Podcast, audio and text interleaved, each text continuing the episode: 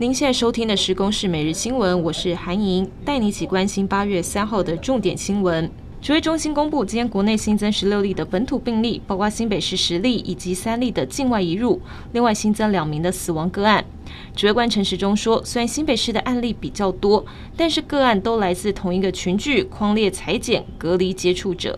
行政院确定规划振兴措施五倍券，经济部官员表示，这一次最大的挑战是提高数位使用比率，目前已经在找电子支付银行、内需产业业者做非正式的意见交换，关键在是否能够突破加成优惠的技术问题。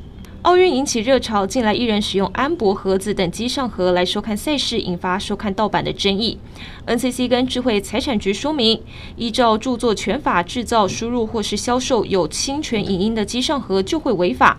若民众购买到已经遭到废止的机上盒，立刻向 NCC 检举，根据电广法处贩卖业者警告或是新台币一万元到二十万元的罚锾，并且通知限改。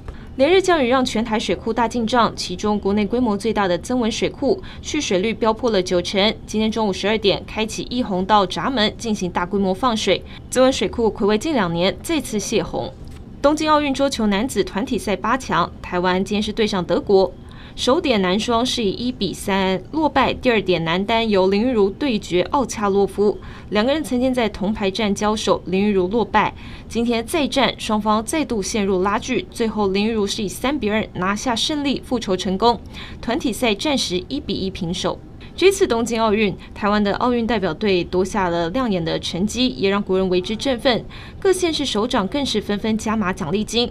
不过赛事落幕，掌声过后，大多选手的生活还有训练费还是不足。有立委将提出修法版本，希望能够实质确保国手的基本收入。以上由公视新闻制作，谢谢您的收听。